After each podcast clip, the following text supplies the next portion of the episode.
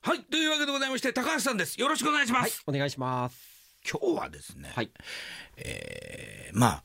何かとそんな意識はしたことないかもしれないですけれども、でもまあ思えば重要かななんて思う、はいえーお葬式とか、お通夜はいの時に流す BGM、あはい音楽音ですよ楽ですねはいえーなんかよく考えてみるとなんか薄くなんかこうなんシンセサイザーのなんなかんか音がファーンとこう会場に行ってえ音がないっていえううんうん感じってあんまりイメージできないですよねそうですね、まあ案外お経が聞こえるうんうんうんう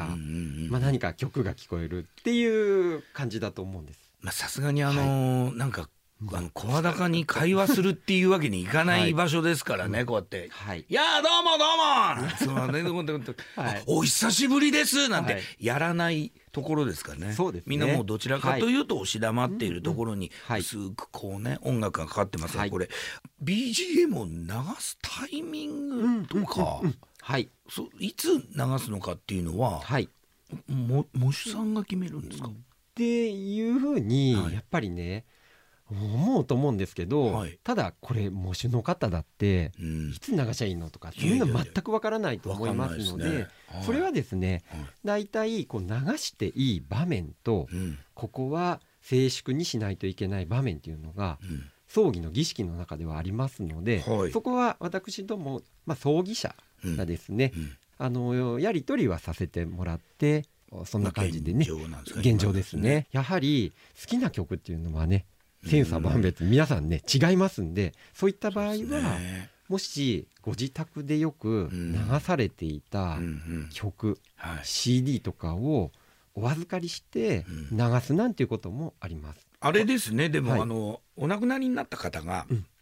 あの音楽家とか、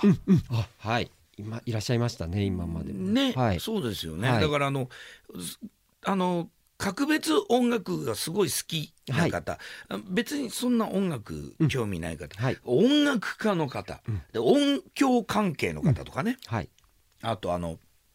そういう音楽系のせ制作のの方はいはいとか今そうですねねはいあのあれですあれですよあの、なんかプレイ CD プレイヤーだけじゃなくて、オルゴールとかのそう職人さんとか、はいそうそうですねはいそういうもあのいわゆる工芸品の、うんうん音が鳴るものの工芸品のあの職人さんとか、そういう方によってもう千差万別というかそうなんです全よ然違います、はいですよね例えばも持ってきたこれものすごい好きって言って、はいあのよく聞いてたんですっていうのがめちゃめちゃ明る明るいいありますありますこのはいなんていうんですか、はいこう、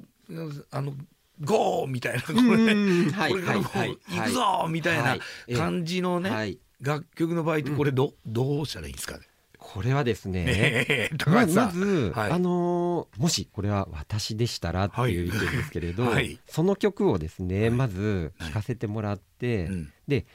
例えばその、お葬式の雰囲気っていうのもありますよね大事です。ありでますよね開式する前とかは、うんうんやはりちょっとそういった気持ちに、はい、あのー落ち着くと安らぎとか緊張感を落ち着かせるっていう意味でも、はいはいやっぱりちょっとそういったちょっとしんみりとした曲っていうのもいいと思うんですけど、うんもうその曲がね大変好きであれば、うん私でしたら最後うにんお棺が出る出棺をする時にはい流してあげて、ねこの曲はうん個人が大好きだった曲で、はい最後みんなで見送りましょうとかっていうことでうんうんうんうん提案をしたりすることもあります。逆にね、、はいいいのかもしれないもうですねそういうね勢いよくじゃないですけど、ははいい、はい、そういうのもあるのか、じゃあ例えばコミックソングでも大丈夫ですかねあもういいいですねあのもそううそうご家族の方とか、ねえまあ、これはですねご理解できるようなうん回想される方でも、うんうんうん私たちの方でこの曲はうん亡くなった個人がうん大好きだったはい曲に乗せてはい皆さんでお見送りしましょうとかっていうことはそうですコメねントすることでね伝わります。ですよね、はいなんかクレイジーキャッツのはい、あの植木仁さんの「スーダラ節」と かね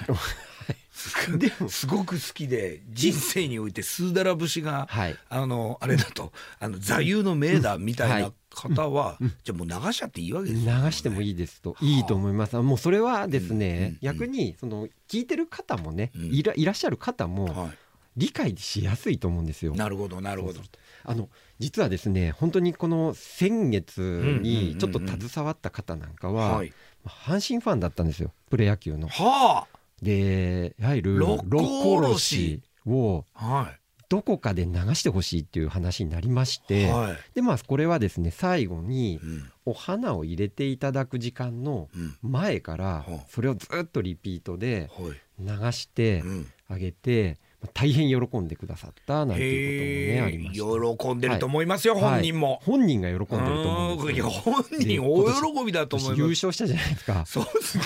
日本一あで日すから本ね。一ね。これはすごい喜んだと思いますね。あとあれですか、あの例えばさっきちらっと言いましたけど、ミュージシャンの方とか、はい。あのミュージシャンつってもあのロックとかポップスだけじゃなくて、あはいクラシックでね、お友達が演奏したいとか、あはい例えばはい。ええええええ。生演奏とかはい。うんは、あもうあります。あの、うん今実はですね、うんうんあのもう音楽層とかはい、そういったこともそっねか、ありますんで、なるほどもう自由にですね、うんまうあん実際に生演奏とかね、うんピアノ、バイオリン、うん、フルート、うんいろいろそういった演奏をね実際にその場で検そうです奏してもらってはい送ってあげるなんていうのもうんあります。そうですね。はい、で意外と音楽に関して言えば、はいちょっと自由な部分ってあるんですね。そうですね。あだから受け手というか、はいそのうん実際にはい。そういう立場になった時に、はいあのあまりうんこう遠慮しない方がいいかな、あ、そうですね。あのーどちらかというとこの曲じゃね、うん、やっぱりダメこダれメさですしょがにお葬式じゃ無理でしょうっていう曲であっても、んんこれはですね、うんそうですね、はい流すタイミングと、はいあのねあのバージョンはい、